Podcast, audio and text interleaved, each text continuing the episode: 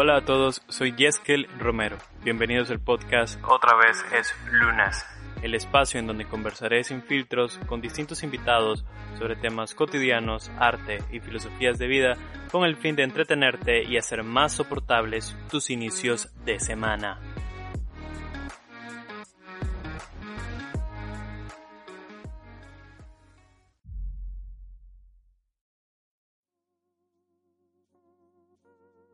Es lunes, es lunes, es lunes. Esta vez sí estamos grabando el lunes. Esta es otra semana produciendo este hermoso podcast, producto de mi ansiedad por crear cosas o contenido o arte o lo que sea.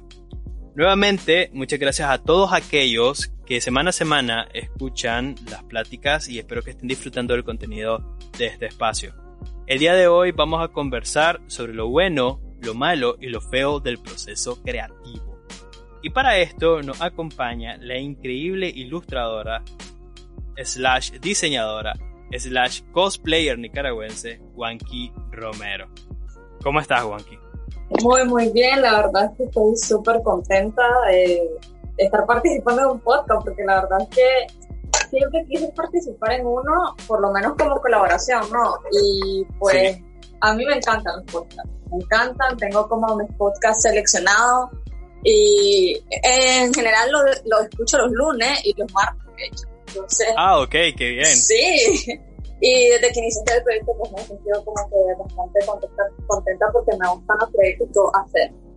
Y pues la verdad te agradezco mucho como el espacio, eh, la invitación.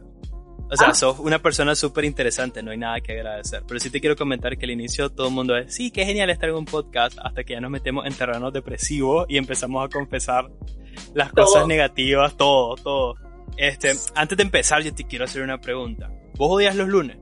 Sí, sí, lo odio, lo odio, odio. ¿Por qué? Contame. Mira, lo odio porque sé que ya va a empezar toda la presión laboral, toda la semana, y sé que van a dar días duros y yo sé que hay buenos lunes, pero siempre lo espero con una expectativa súper mala. Entonces, eh, prefiero que si pasa algo bueno, que me sorprenda. Pero la verdad es que yo los domingos en la noche ya me siento triste, porque al día siguiente es lunes. Mira, yo te quiero decir algo. Vos sos, ok, he tenido dos invitados en este podcast. Vos sos la tercera invitada. Y sos la tercera invitada, la única que odie el lunes. Los otros dos eh, invitados no odian los lunes, entonces yo me he sentido totalmente no conectado, no identificado con ellos, porque yo sí odio los lunes. Así que ya, ya vamos empezando bien. Bueno, mira, el tema de hoy es sin duda para mí es interesante y yo creo que esto es así porque vos sos artista, sos diseñadora este, y como, como tal te tenés que enfrentar al proceso creativo todo el tiempo. Y no solo eso, también sos sumamente productiva. Entonces, entiendo que tenés tres trabajos más o menos, por ahí he tenido una cuestión con vos, eh, con esto de que tenés muchos trabajos, porque me pregunto, ¿cómo hace esta mujer? No solo dibuja de forma maravillosa, y tiene como esta responsabilidad la ilustración, su cuenta, sino que seguro tiene vida social, tiene vida personal. ¿Cómo haces para mantenerte creativa todo el tiempo, si es que lo logras, no? Sí, eh, mira, deprimirme a veces es una constante en la vida y que me ha ayudado mucho. Y creo que con todo lo que mencionas, hay algo que no tengo y es vida social. No tengo amigos, solo tengo una amiga. Y voy a la intercambio equivalente. Sí, yo la conozco. Sí, es el intercambio equivalente. Yo ganas algo, pero perdes algo.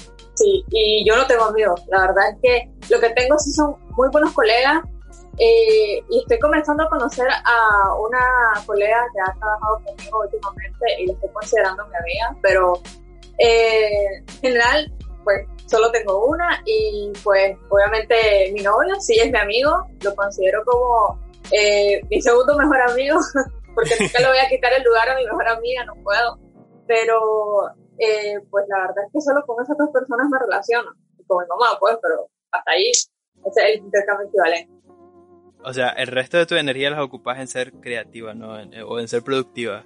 Sí, prácticamente. Pero no creas que en todo el momento el trabajo yo logro ser creativa porque la verdad es que uno de esos trabajos es más como diseñadora gráfica y a veces no requiere tanta la creatividad, sino como que el mínimo, el mínimo viable, como le dicen, y pues ser más funcional. Entonces, mi creatividad la voy llevando más en todo lo que tiene que ver con la ilustración.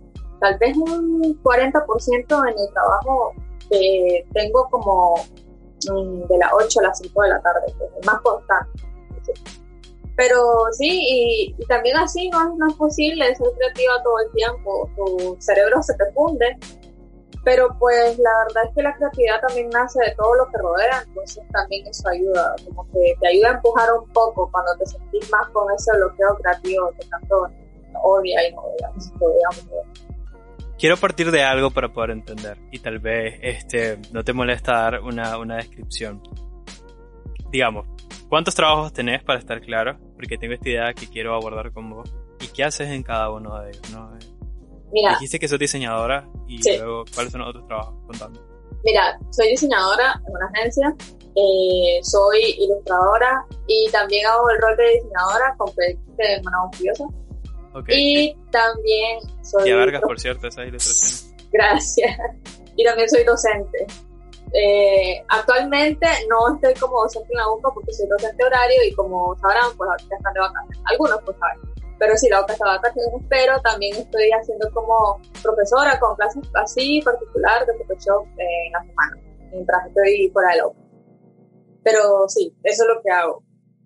Digamos, son, muchos, son muchas responsabilidades.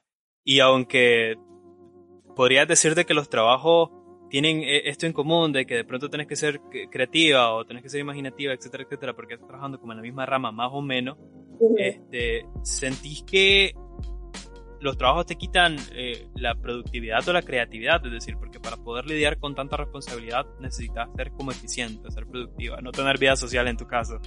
Este, este, pero te da todavía las fuerzas para, para ser creativa. A veces no. A veces sí, en toda la semana puedo, puedo sentirme como que es súper creativa, súper productiva y que la doy y que puedo con todo pero hay momentos en que definitivamente lo único que quiero es dormir, desaparecer y no tener ningún tipo de responsabilidad más que mantener a mi gato. Pero eh, de ahí pues cuesta. La verdad es que a veces uno siente que no da para más y no es todo el tiempo. La verdad es que sí, por lo menos el 60% la paso muy bien. Porque te digo algo, a mí me gusta trabajar, pero lo he agarrado que tenemos que trabajar porque pues para no pensar en otras cosas, para que no me dé ansiedad, aunque trabajo también me da ansiedad, no, no ser responsable, pues me da otra ansiedad. Pero pues el otro 40% se podría decir de que pues eh, es difícil, pero hay que estarlo empujando, empujando, empujando. Entonces, eh, no sé a veces cómo, cómo le hago, mm, no con lidiar con las tres responsabilidades, sino como poder sentir que estoy haciendo las cosas bien. Porque hay momentos en que siento que estoy haciendo las cosas mal y que no doy bola en el sentido de que lo que estoy haciendo no es suficiente. Sí, porque me imagino que está esa wanky atrás como que te, que te dice al oído, la estás cagando, la estás cagando, y vos sabes que la estás cagando. Pero definitivamente esa es tu percepción de vos misma, cuando las personas te ven como docente o como ilustradora, como creativa, dicen, wow, el trabajo de la wanky es espectacular. ¿Cómo lidias con, esa, con esas dos percepciones, no? Porque siempre están muy, yo siento, a mí me ha tocado que están en contra. Uno normalmente siente que, que todavía no da la talla, ¿no? O, todavía no sentís durante ese proceso de mejora este, que, que, vas mejorando, valga la redundancia. Pero la gente ve todo lo contrario, la gente ve que tenés talento, la gente ve que, que, que es increíble lo que haces, etcétera, etcétera. Pero vos no te lo crees. ¿Cómo haces con eso? Porque, pues, primero, pues, eh, el apoyo de la gente, porque a mí me gusta ocupar mucho las redes sociales como portafolio. Entonces, eso también me ha ayudado y me ha abierto como ciertas puertas.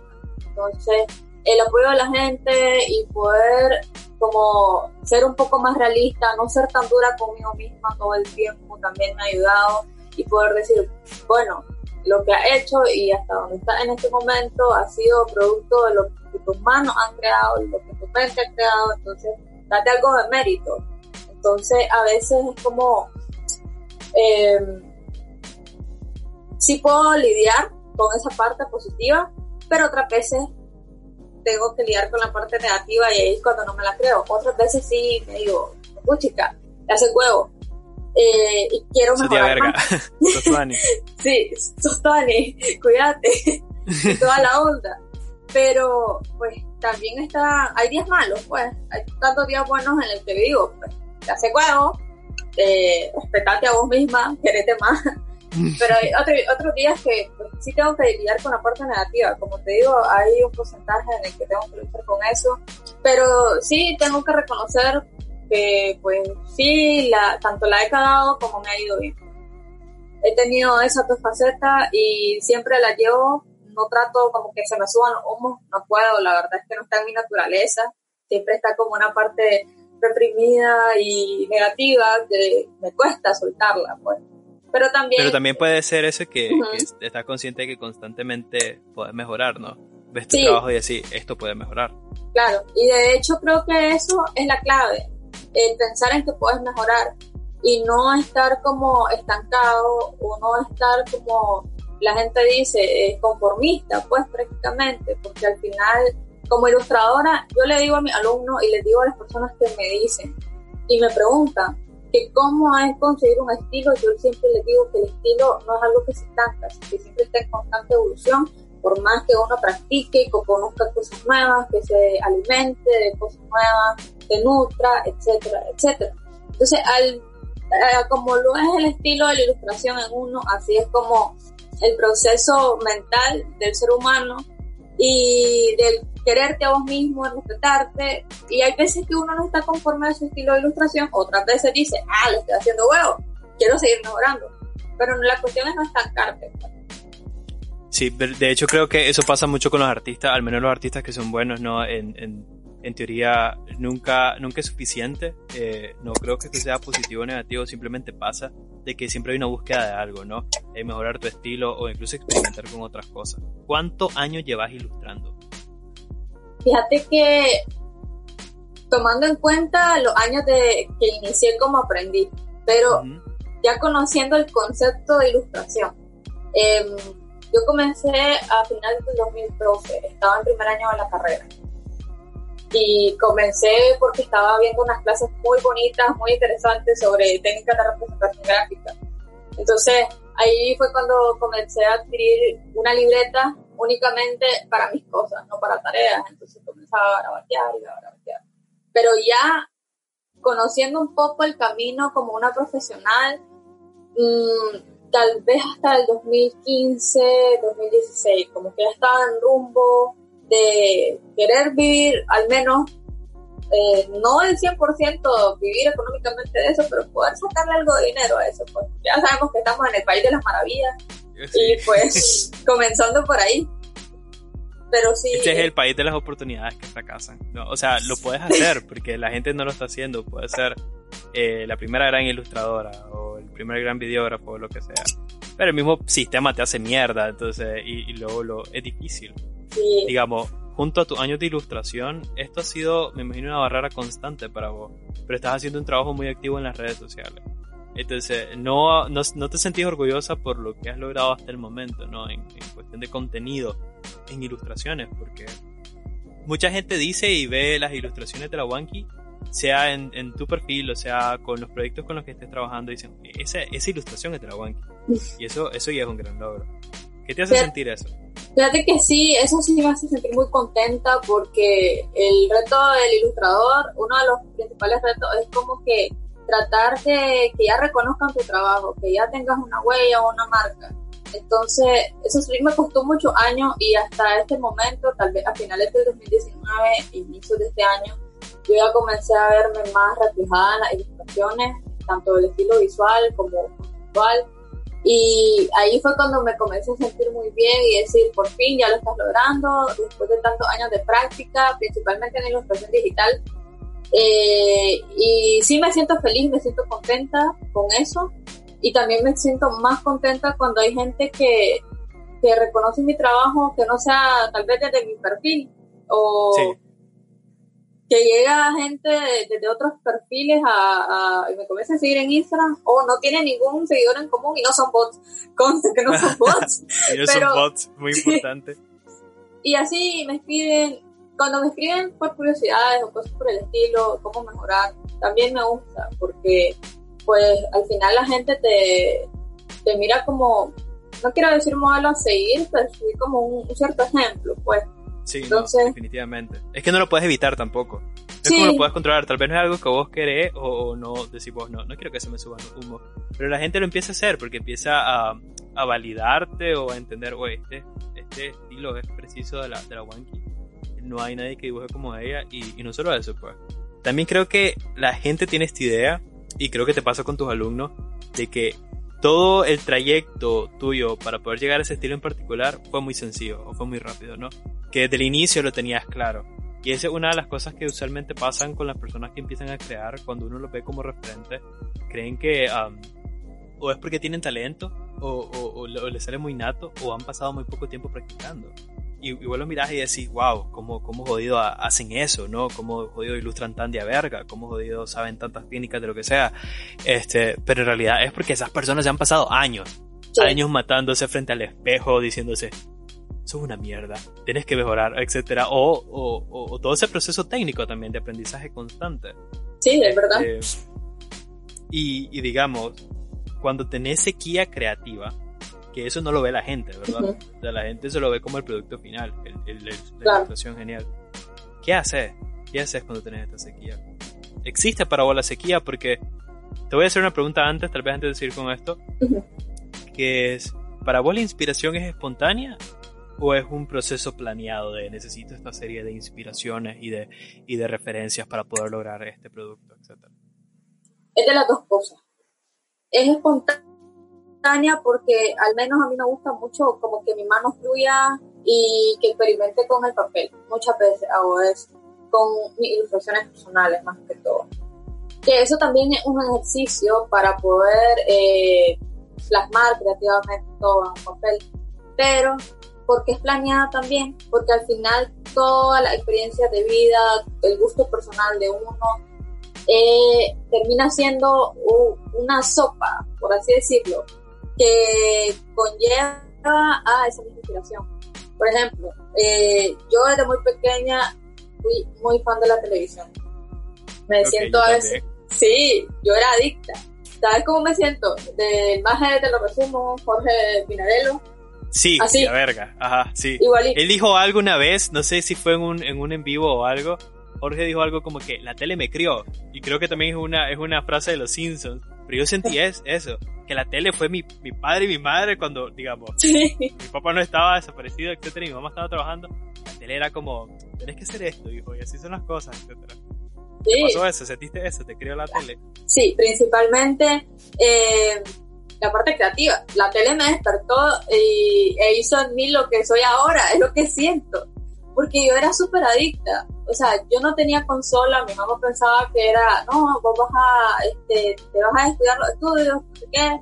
Y la verdad, yo la tele la amaba. Yo pasaba eh, saltando entre Nickelodeon, Disney, Cartoon Network, Fox y después Jetix, en paz descanse Fox.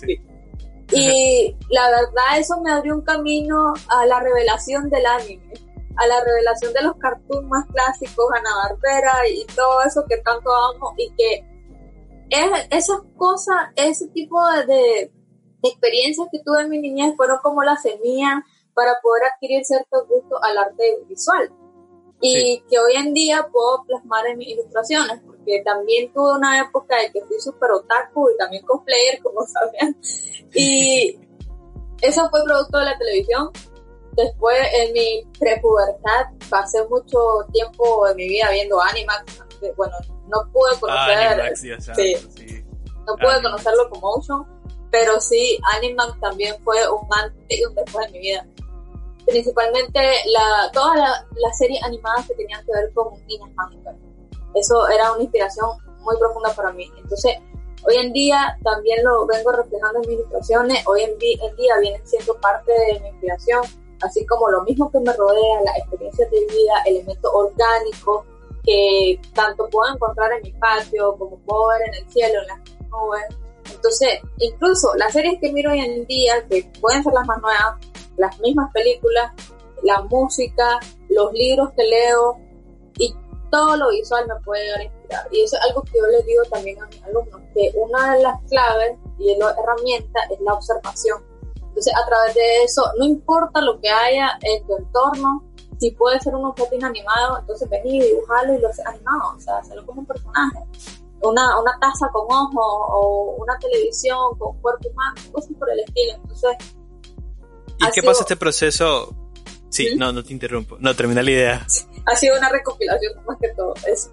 Sí, eso, eso iba a decir, que es que pasa este proceso mental cuando uno se dedica a ilustrar o a dibujar. Este, pasa este proceso mental en el que durante toda tu vida tu, tu, tu cerebro funciona como una cámara fotográfica y entonces todas esas referencias se quedan con vos, especialmente si las amaste. Entonces, y sucede que, a menos a mí me sucede que de pronto estoy viendo una animación, es por lo general lo que sucede, veo una animación y digo, tengo que dibujar. Este, me da como esa sensación de querer dibujar porque estoy, estoy generando una inspiración y aunque no esté dibujando exactamente lo que estoy viendo, empiezo a, ir al almacén de mi cerebro de archivo y empiezo, ok, esto me gusta, esto me gusta, esto no, esto no. Pero para llegar a ese punto, no solo se requiere de consumir mucho, sino a estar abierto a todo este tipo de estímulos, pues a, todo tipo de contenido. Y sobre todo amarlo, porque no sé si te pasa que es que en tu cabeza, aunque bueno se lo digas ni a tus alumnos, ni a los que siguen tu trabajo y tal, vos estás creando este mundo constantemente. Vos estás con tus personajes, pero estás creando este mundo y, esta forma muy particular de verlo y es tuyo y es que tu cabeza es un mundo. Exacto. Y te pasa. Claro, me pasa. Lo puedo imaginar. Mira, yo te voy a decir algo, con honestidad, yo no soy escritora, no, no me da la redacción creativa, pero en mi mente pasan cosas que quisiera poder plasmarlo con palabras y hacer un mundo físico y en un cómic o en una serie animada. Ajá, sí. sí. O simplemente, pues, en, crear un pedazo de lo que me imagino de todo este mundo en un lienzo, que es lo que habitualmente hago. Y así todo es como una recopilación de todos los extractos de mi vida, sean importantes, sean paja, porque para muchos la televisión no es paja, pero para mí la televisión, como te digo, y como dice Jorge, te crió. Sí. sí, es un impacto en tu vida y todavía lo sigue siendo. No miro mucha tele, no miro televisión ya, no la enciendo. pero Aquí, pues ahora tenemos una tecnología muy diferente que ahora elegimos qué ver, a qué hora verlo, darle pausa, darle play. es que ya no es lo mismo, ya no es lo mismo. Antes, antes estabas muy consciente de los horarios, ¿me entiendes? Sí. ¿A qué hora van a pasar Inuyasha? ¿A qué hora van a pasar Dragon Ball? ¿A qué hora van a pasar Dead Note? Etcétera. Eh, entonces, y, sentías que si un día te lo perdías porque tu mamá, qué sé yo, o, a mí me pasaba esto. Mi mamá me mandaba a comprar, necesito que vayas a comprar 10 pesos de frijoles, 10 pesos de pan y digamos, y estaban durante la serie, pero digamos, es una señora enojada, hay que decirlo, tenía que hacerlo ya. Y me perdía 15 minutos de la serie, eran 15 minutos irrecuperables, porque en, su momento no tenía, digamos, el acceso por internet y, ver el capítulo de nuevo, ¿no? Entonces, había una magia dentro de eso, y creo que ese proceso que teníamos de pequeño, de ver las cosas, se traslada al proceso de creación, ¿no? Es como lo mismo, sentarte, encender la tele, estar a tiempo para, para ver el, el dibujo animado o lo que sea y es lo mismo, ahora te sentás, encender la laptop eh, o abrís el cuaderno, la molesquín o lo que sea y, y empezás a crear, ¿no? Y empezás a decir, tal vez algún día llego a crear algo como mi herba. Sí. Yo te quiero preguntar, ¿crees que la creatividad puede ser totalmente original? No, definitivamente no y tiene mucho que ver con lo que te comentaba. Sí. De que a veces la creatividad sí puede ser original, 100%, y yo admiro cuando pasa eso, probablemente me ha pasado y tampoco me da cuenta, porque a muchos le puede pasar y no se dan cuenta. Pero la creatividad también es una conglomeración de todas estas experiencias. Estas experiencias infantiles que te pasan en la adultez, pueden ser experiencias de vida, aprendizaje, o todas estas recopilaciones de inspiraciones que uno tiene grabado en la cabeza. Al final, todo es una recopilación de todo. Entonces, así es como parir este, un producto, por así decirlo pero no es necesario que la creatividad sea 100% original. Yo sé que esto es mucho que se dice, pero pues muchos lo dicen que todo está creado, probablemente no, porque no sabemos lo que no existe, obviamente, pero pues al final también es válida la creación que es a partir de experiencia, a partir de referencia, porque los referentes también son una herramienta del artista. Sí, definitivamente. Y digamos, estabas hablando también de, de todo este proceso creativo, pero nos estamos enfocando un poco en lo que, en lo que mejor sabes hacer, que es ilustrar. Este, porque no, te, no sé si preguntarte sobre el proceso creativo, sobre cómo hacer cosplay, debe ser muy bueno también.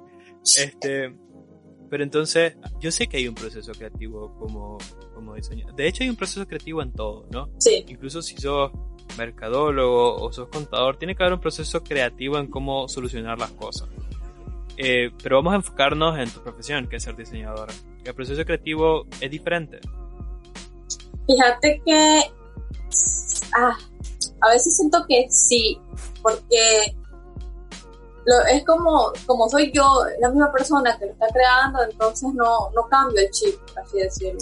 Entonces, siempre tengo como el recorrido, dependencia de lo que vaya a crear. Por ejemplo, si, si siento que algo que puedo hacer sola, pues lo hago, en el caso de un diseño. Pero si siento que necesito ayuda, algún referente, poder ponerme a investigar, pues también lo hago, igual con la ilustración. Entonces, para mí el proceso es igual, venir, sentarme, comenzar a bocetear, comenzar a experimentar, si funciona, si no funciona, hacer cambios, hasta poder ver un resultado que por lo menos ya se está concretando y puedo decir, esto sí está funcionando, tanto en la ilustración como en el diseño. Si estoy haciendo una web, si estoy haciendo un post de redes sociales, que obviamente los tiempos son diferentes, porque el proceso es diferente en el sentido de que no me voy a poner a dibujar una web con el papel, pues, en ese sentido. el proceso técnico, hablando de eso, pero el proceso creativo puede ser igual. Pero el proceso técnico es lo que cambia y es lo que te determina el tiempo, pero para mí el proceso creativo sigue siendo lo mismo, para todo en el caso de diseño y ilustración. Y si este proceso, como decís, okay, que, tiene su lado bueno, ¿no? Al final, porque el lado bueno es, producir, ¿no? Sí. Algo por lo que te reconozcan. Y tiene este lado malo, que es el, tal vez el tema de la sequía. Digamos, de hacerlo tanto como diseñadora y como ilustradora, ¿no te ha hartado de entrar en este proceso creativo? ¿No te has sentido harta de producir? Sí, sí, muchas veces me he sentido como, de hecho, ayer estaba limpiando, no, fue el sábado, estaba limpiando y dije, ¿a qué horas elegí esta carrera Porque uno, por desgracia, todas estas carreras, todas estas cuestiones que tienen que ver con la creatividad, el cerebro, sentís que lo exprimís y lo exprimís, lo exprimís hasta que ya no sale ni una gota. Sí. Y te sentís cansado. Entonces, solo querés como desaparecer ciertos momentos y botar la toalla o irte a Selvanera por una semana. Lo menciono porque es mi lugar favorito en Nicaragua, lo siento. No es publicidad. Pero sí, correr lejos al norte porque el clima es mejor. Donde no te escriban por ningún lado o te pidan cambios, porque eso es lo que más detesto. Eso es lo, que más detesto de mi trabajo, pedir cambios. Todo odio. Me hace querer entrar en una fase que no quiero que ni el cliente ni mi jefe lo reconozcan.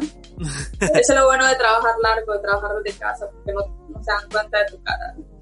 Y has trabajado desde casa por mucho tiempo también, incluso antes de, este tema del COVID, ¿no? Sí, eh, comencé a trabajar en el 2018 por toda la, lo de la crisis sociopolítica y ya llevo Maldito Daniel, hijo ¿Sí? de puta, pero un pequeño espacio ahí para... Sí, para expresar nuestro odio al gobierno. Sí, sí, sí, hay que hacerlo. Pero en 2018 estás trabajando desde casa. Sí. Y eso te ha afectado, digamos, eh, con, tantos trabajos, Juanqui, de nuevo. ¿Te ha afectado como el rendimiento que das, el desempeño que das? Porque cada, digamos, al año, cada cuántos tenés este breakdown de ya no aguanto, necesito irme a Selva Negra. Que por cierto, Selva Negra nos puedes publicitar si querés. Oh, por favor. Pero, por favor, y le das un viaje a la Wanky y a mí también. Sí. ¿no? Este, ¿Cada cuánto, qué tan seguido te pasa este burnout, por decirlo Creo que una vez al mes. una sí. vez al mes. sí, siempre me pongo una vez al mes, tal vez, a, a llorar y a decirle tal vez a mi mejor amiga o a decirle a mi novio, estoy harta, y le comienzo a mandar memes de gatito llorando o stickers de gatito llorando. Entonces, es, que, no sé, los memes y los stickers de gatito llorando son como que ni mi espíritu animal en esa crisis. Y pues sí. También tu nuevo lenguaje también de comunicación. Esa es tu forma de lenguaje en el momento. Sí. Dos gatitos llorando implican que la banqui está desbaratada mentalmente. Especialmente el gatito llorando en la cama, agarrando su peluche. sí, yo lo miré en Twitter. Yo lo miré en Twitter y miré que la Frida y nomás corrió por eso, ¿no? ¿Qué pasa, Juanqui? Yo te voy a abrazar. Abrazo, Abrazo virtual. Abrazo Sí. virtual. Y eso es porque es cuando ya estoy tirando la gorra, o la toalla, o lo que sea, la computadora. Quiero tirar todo y desaparecer. ¿Y qué, te, ¿Y mismo- qué te empuja a seguir? Porque yo no lo veo. O sea, lo, puedo ver en Twitter, pero, pero digamos, el resto de la gente seguro no lo ve. Y solo ve la Wanky fuerte que hace los cambios que el cliente quiere. Clientes, por favor, no pidan tantos cambios. Ay, sí. Este, o son tus alumnos o son las personas que siguen tu trabajo y dicen, bueno, yo no, yo no puedo ver, ver todavía qué tal fregada está la Wanky mentalmente al final del mes, ¿me entiendes? ¿Qué te empuja? ¿Qué, qué, por qué seguís, no? Me ¿Qué es lo que te hace seguir? dos cosas. La primera, que tal vez crean que es la más importante y probablemente sí sea la más importante, el dinero, el poder del dinero. El dinero, sí. El, El poder del dinero es lo más importante, por favor. Sí. Es lo más importante. Entiendan, el dinero es lo más importante. Sin No dinero es el amor, es el dinero. es el dinero. Sí. El amor está a veces, pero... Pero, Pero puedes comprar, puedes comprar el amor. Sí, más puedes comprar el sí. Pero lo segundo más importante también es minimizar los problemas. Yo sé que no es bueno, pero a veces minimizo mis propios problemas. Y cuando me dan estos bajones, solo pienso como que, dale, vos podés, esta onda es paja. Obviamente llorando, llorando, obviamente lo hago. Sí, sí, estamos Y, de eh, paja llorando. Sí, llorando. Y después sí me ayuda a pushar, tal vez eh, me leo un 50%, pero por el otro 50% sigo diciendo, no, no, esta vida es mierda. Es que lo es, la vida es mierda la mayoría, la, la mayor parte del tiempo. ¿no? Y la Sí. vida es súper difícil. Por eso te preguntaba qué te hace seguir. El dinero es buen motivo, obviamente, porque es que uno tiene que comprar sus monos chinos, ¿me entendés? Claro. Este, sus libros y cosas, pero, Sí, pero creo que es increíble la fuerza que tenés también para poder manejar tantas cosas a la vez y darte ánimo, ¿me entendés? Porque es como, vos sos tía verga, sos tu Ani, o sea, limpiate los mocos, levantate y, y ahí es cuando minimizas el problema. Y también el tercero es que, pues, me gusta lo que hago. Me encanta lo que hago y te soy sincera, siento que soy de las pocas personas afortunadas que pudo estudiar lo que quiso, pero no estaba planeado. Porque yo quería estudiar otra cosa desde mi infancia. Yo quería ser veterinaria. Imagínate. Sí, Wanky veterinaria. sí, Sí, como la sí te lo creo porque sí, sí, te, sí te lo creo porque te gustan los gatos. Sí, Este- me encantan los animales, Sí, bueno, wow, sí, los animales entonces. pero soy carnívora. Wanky veterinaria. Ah. yo también lo siento. Sí, Lo siento, veganos lo siento, eh, yo lo respeto. Este, pero es rica la carne. eso es un poder eso. Pero eh, la verdad es que no tengo la fuerza emocional para poder lidiar con los problemas de un animal. Yo creo que me pondría más deprimida que el propio dueño si me llegara, si se me llegara a morir un perro o un gato o un cuyo, cosas, un, un gato, no sé, un animal en general. No podría. Entonces, y me di cuenta, imagínate que pasé con, esta, con este pensamiento de ser veterinaria casi toda mi vida primaria, secundaria. Ya hasta cuarto año comencé a cambiar de parecer cuando había cambiado la idea de, de estudiar veterinaria a zootecnia. Entonces, después me di cuenta que en la UCA no había zootecnia y yo quería estudiar en la UCA sí o sí. Yo me di cuenta que quería estudiar ¿Por en la? UCA cuando, cuando iba al psicólogo. Iba al psicólogo infantil. Ok, Sí. no sé cómo tomar eso, ok. Sí. Cuando ibas al psicólogo. Y ahí me di Sí. cuenta que la UCA me gustaba porque era enorme y había comida Ah, ok, rica y estaba cerca del metrocentro y todo. O sea, tenía 11 años. Tenía 11 años y la verdad es que era como un objetivo, pero cuando me di cuenta que no estaba zootecnia fue como que, ala. Pero, y me comencé a dar cuenta que no tengo el poder emocional para lidiar con los problemas de un animal. ¿Sos muy emocional? Soy demasiado sensible. ¿Sos muy sensible? soy demasiado sensible y, y lloro por todo. Yo lloro por todo. Hasta lloro No, por películas que no, no debería, pues. entiendo. Pero lo, lo más absurdo es que nunca lloré por la, la tumba de las lucianas. Odio esa película. ¿La odias por qué? Porque no me hizo llorar. polémico. Porque no me hizo Ok. llorar. Por eso. Y No, ah, al yo- final, em, pues decidí en que existía diseño gráfico, me di cuenta que existía diseño gráfico como tal, pero también estaba confundida con marketing y publicidad, porque marketing y publicidad lo proyectaban como otra carrera en el American College, por ejemplo. Yo pensaba que era lo mismo en la UCA, pero me di cuenta que no, que marketing era completamente diferente y dije, no shit, hasta que me fui al stand de diseño y dije, oh, que son estos hermosos colores y formas. Muy buena decisión con la de diseño. Yo estudié marketing por presión, pero bueno. No, mala decisión. Lo escuchaste. Sí. Quiero preguntar, sí, no, no, seguí, seguí. No, y pues al final, cuando me di cuenta, ya estaba en diseño y estaba en cuarto año de secundaria. Lo siento, no sé si se escucha, se escucha el perro.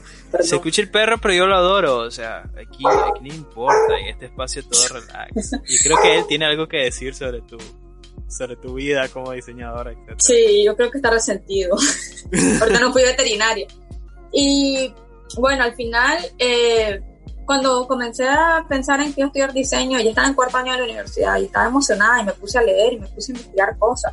Y me emocionó la idea de trabajar con colores. Obviamente cuando entré a la universidad ya era un engaño en ciertas cosas, en ciertas cosas. Y pues me convertí en una persona competitiva, la verdad. No, no tenía mucha relación sana con mis compañeros de clase. Sí, ¿Por qué? no llegabas y les rompías sus proyectos para... En mi mente. El proyecto no sirve, el mío sí. En mi mente. Pero al final pues me di cuenta durante la carrera que tomé una buena decisión. No sé si era suerte, pero sí me sentí afortunada en eso, me sentí suertuda. Y de todo lo que vi en la carrera, al final me, me, me disgustaron solo unas tres cosas. Producción, modelación 3D y merchandising. Eso es todo. Pero al final el resto sí me gustó como tal. Wow, eso es genial. Pues. Yo creo que no muchas personas pueden decir que, que escogieron lo que de verdad sentía que debían hacer. Este, mi caso es claro, es claro, pero, pero definitivamente eso es genial, pues, porque al final sí se nota mucho la pasión en lo que haces. No sé como colaboradora porque, porque bueno, no, no, no trabajo con vos, pero sí sé que como, que como diseñadora sos muy competente y también como ilustradora pues ni se diga. O sea, yo con los años, con lo poco que llevo a seguir tu trabajo y que he tenido de, interactuar con vos, sí he notado una evolución. ¿no? En, en, en mucho de tu ilustración he notado evoluciones no solo del formato, este, ya sea físico o tradicional o digital, sino también incluso en las texturas, en los colores. Y, y a mí eso me llena de orgullo porque de pronto veo que algo que pasa en Nicaragua y tal vez vos compartís la idea es de que hay muchísimo talento. No es algo triado, siempre lo dicen. Hay mucho talento, pero es que no se apoya. Y es que es así. Sí. Hay mucho talento, pero no se apoya. Hay personas que estamos intentando hacer cosas que no somos precisamente estos influencers geniales que hablan de, de risas de cabello y ropa ni nada que ver. Hacemos contenido, pero no hay tanto apoyo, no hay tanto apoyo, ¿no? Y, y hay que apoyar estas cosas. Porque es que yo de pronto veo tu trabajo y solo pienso en cuestiones exponenciales y de hecho sé que tenés entre manos algunos proyectos muy interesantes y yo quiero verlos realizados.